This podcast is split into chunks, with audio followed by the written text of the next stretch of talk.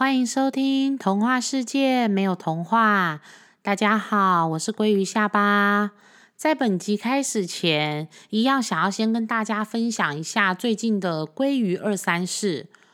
话说，鲑鱼下巴最近爱上了汤姆熊，哎，以前对汤姆熊好无感哦。每一次到百货公司啊，如果路过汤姆熊，我儿子都好兴奋，一定要想办法拖我进去玩一下。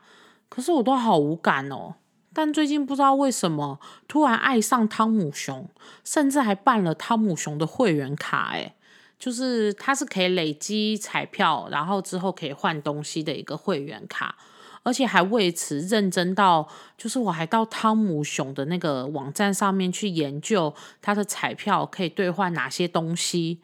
哎，后来发现其实有些东西蛮实用的，诶不是只有在就是现场柜台看到那些可能就是小朋友的一些小玩具啊，或者是文具，其实它里面有蛮多，还有一些三 C 可以兑换。那大家如果手边本来就有汤姆熊会员卡，或者是有一些彩票的话，其实好像也可以先到网站上面去看一下。然后他好像看了以后，你可以跟汤姆熊订，那他们就会帮你调货，或者是帮你进。那你可以再拿你的彩票点数去做兑换，这样子，我觉得意外收获蛮特别的。对，那。其实以前我去汤姆熊啊，最多大概就是开开赛车、玩玩投篮机，或者是那个漂浮飞盘。对，它就是浮的那个盘嘛，然后两个人站在对岸乒乓乒乓这样子，就是看谁得分比较多的那一种。对，可是我现在到汤姆熊啊，对于那种可以出彩票的机器。都好着迷哦！他说我已经连续好几个礼拜五的晚上都叫我老公带我去汤姆熊玩呢。大家也喜欢汤姆熊吗？可以跟我分享一下你们都在汤姆熊玩什么吗？无论是娱乐性质的，或者是会出彩票的那一种都可以啊。最好是可以顺便跟我分享一下，你们觉得哪一种机台比较容易赢得彩票啊？我最近玩的是土龙珠的那一个，就是投钱进去，然后它就是会有哎掉珍珠，还是掉龙珠，还是直接出彩票的那一种。对我在那里玩，就觉得这个土龙珠的蛮厉害的。之前有玩过那个钓鱼的，可是我好像都钓不太起来，就是好像它出彩票的这个数量没有比土龙珠出彩票数量那个比例上来说，我自己觉得土龙珠好像。是，可能因为我新手吧，我就觉得这个是比较容易的，对啊。而且以前呢，去汤姆熊大概就是换一百块的代币，我可能还用不完哦，就最后就是给我儿子让他到处去玩啊，干嘛把它消耗掉。可是我现在到汤姆熊可以换到两三百耶，就一样，一百块是给儿子还有老公他们去玩，因为他们。也不玩彩票机这一种游戏，他们就可能两个人一起去一样投投篮啊，或者是去打打那个漂浮飞盘啊这样子。那我自己的话就会去玩彩票，诶，好舒压哦！就是不是要得到多少的那个彩票的数量，重点是在玩的那个过程，就觉得我的压力已经消除了大半，好爽哦！真的，我就不知道为什么突然。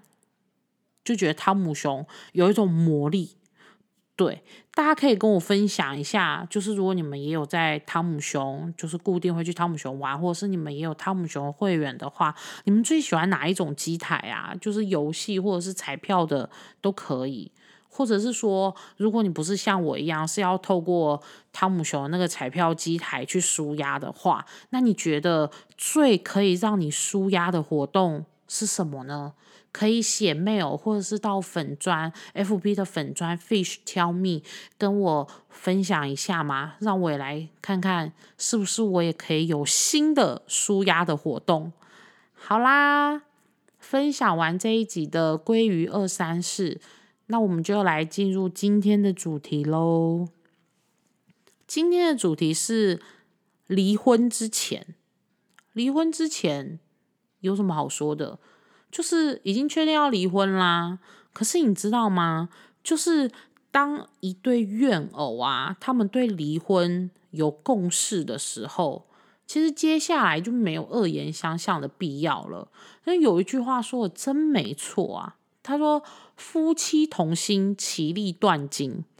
当一对夫妻有共同目标的时候，哎，两个人相处起来不不光就是不但相处起来非常愉快，而且做事也特别有效率。耶。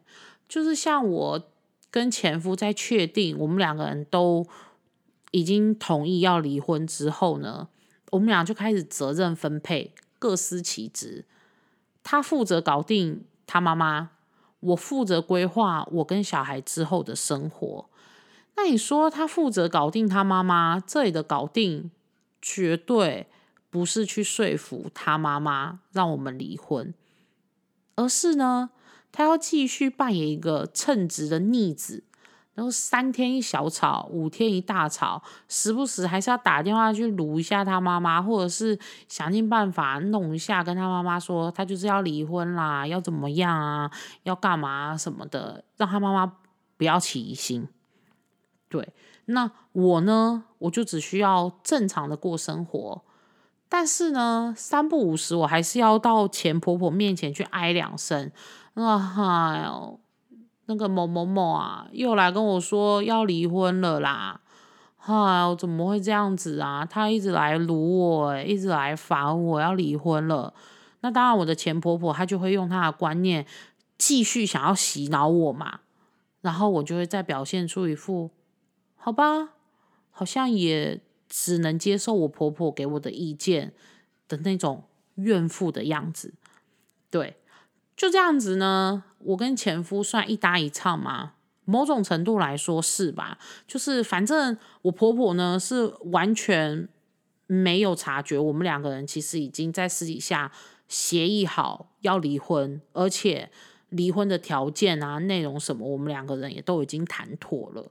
对，那我当然是一边在跟我婆婆去反映，装出我是要。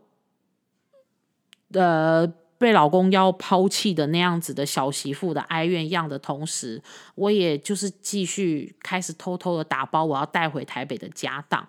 那我是用正常生活当掩饰。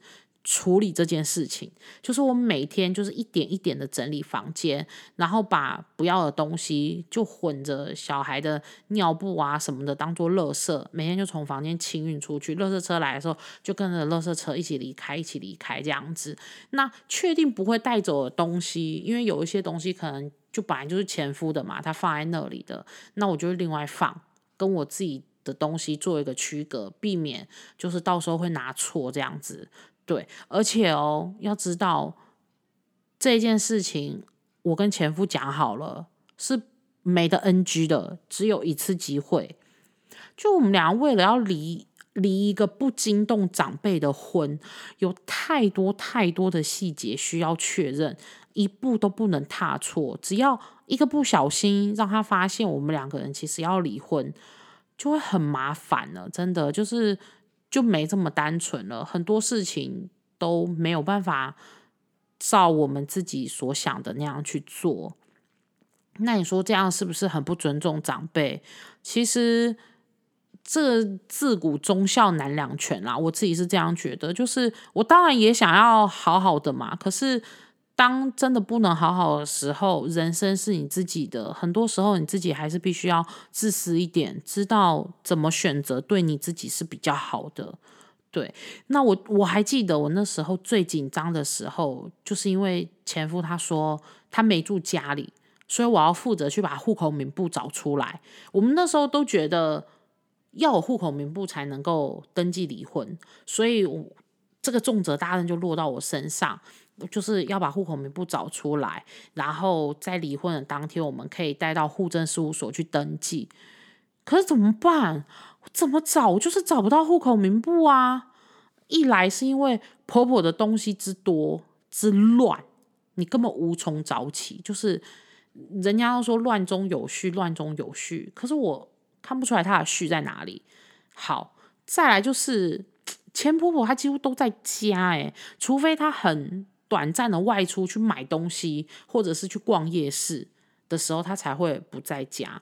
可是就算是这样子好了，其实家里也都会有泡茶聊天的人。你要我在这样的情况之下去找户口名簿，真的很挑战。我个人基本上觉得 那很难啦。我我觉得那是一个不可能的任务。可是我又怕找不到前夫会以为我糊弄他的，我根本不想离婚，然后我就找一个借口去搪塞说：“哎呀，找不到户口名簿，不能离婚了，怎么样怎么样的。”那时候心里真的很煎熬。好，除了户口名簿之外呢，前夫也要我自己去拟离婚协议书。其实到这里，我都在想说。到底是他要离婚，还是我要离婚？为什么他要离婚？他还可以指使我说：“你去拿户口名簿，你去你你搞离婚协议书，然后还叫我先邮寄给他看。”因为那时候其实网络真的还不是那么发达，或者是那么方便，便利性还不是那么足够，所以他就说：“你拟好了这个离婚协议书之后，你邮寄给我，我看。”里面的条款如果都没有问题的话，那我们就用这一个离婚协议书去办理离婚。那如果有问题的话呢？哎呦，他还要叫我去修改耶！我真的觉得好像是我比较想要是像要离婚的那一个人，但其实这个时候也已经没办法啦，就是头已经洗了，就要把它洗完啊。再说，其实。双子座的个性是这样子，像以我自己来说，我在决定要离婚之前，其实我会挣扎很久，就是我会去考量所有离婚的利弊，然后我自己之后该怎么走，或者是我自己之后的退路是什么，就是我会想很久，想很多。那可是如果我一旦决定了，就是我一旦决定说好，我已经不想要再过现在这样的生活，我就是想要。离婚了，那其实真的也就没有回头路了。就是我也不想要再继续在这里去耽搁对方，或者是去让我自己再过这种我不喜欢、我不想要的生活。所以为了这个离婚啊，我自己就是知道，除了要很小心之外，就是真的不容许任何的失误发生。那为了离这个婚，其实我自己扎扎实实也做了很多功课，我打了超多通电话到户政事务所啊，我又不敢，那时候很年轻，又不敢很坦白的说，呃，我要离婚了，然后我遇到困难是什么？那时候就很迂回，一直套那种户政事务所人的话，就是。用那种假设法说，哎，如果那个亲戚啊、家人啊要离婚了，可是长辈不给户口名簿啊，或者是户口名簿遗失啊，怎么办啊？什么什么的这样子。然后，哎呦，后来我才知道，离婚而已，哎，就没什么大不了，没有户口名簿也 OK 的。对，然后我才知道说，好。一切都白担心了。就是户政事务所其实比我们想象的那个法条啊法规是比我们想象的更完善的。就是我们可以完全放心，如果有任何问题去询问他们，或者是有任何困难告诉他们，其实他们都是会提供你解决办法的。你是不用担心说，哎，因为拿不到什么文件，或者是找不到什么样子的状况，所以。你就没有办法去办这个项目，或者是去完成这个登记，这些都是不用担心的。对，那我自己觉得离婚啊这件事情，让我学到很多的是以前不知道的一些常识，民法的常识。太太太害怕会失败，所以反而让自己就是得失心很重，然后压力很大。那时候比照顾小孩吧。的压力都还要来得更大哎，我就说啊，丛林探险是冒险，偷抢拐骗是冒险，但你如果要我说啊，我觉得完美离婚才是最刺激的冒险。到底要怎么样可以不惊动长辈，可以不不让任何一个人发现这件事情的情况下，然后你可以完成这件事。我觉得这个在离婚之前，就是心态的调试，然后事前功课的准备，然后法条自己要很清楚。对，这些都是离婚之前真的我们要做好的功课，以及要具备的这一些相关的知识跟条件。那今天呢，就是想要跟大家分享离婚之前可能会需要注意的事情，或者是可能会碰到困难。那今天的节目就到这里。如果说大家有任何的想法啊，或者是哎对于我的内容很有共鸣，也都可以透过 mail 或者是到 FB。粉砖 fish tell me 留言跟我说哟。那今天的节目就到这里。童话世界没有童话，固定于每周二更新。那特辑的部分的话，每个月会固定有三集，固定在每个月的九号、十九号以及二十九号上线。那如果有任何想法想要跟我分享的话，记得千万不要害羞，写 mail 给我，或是到 FB 的粉砖留言给我都可以哟。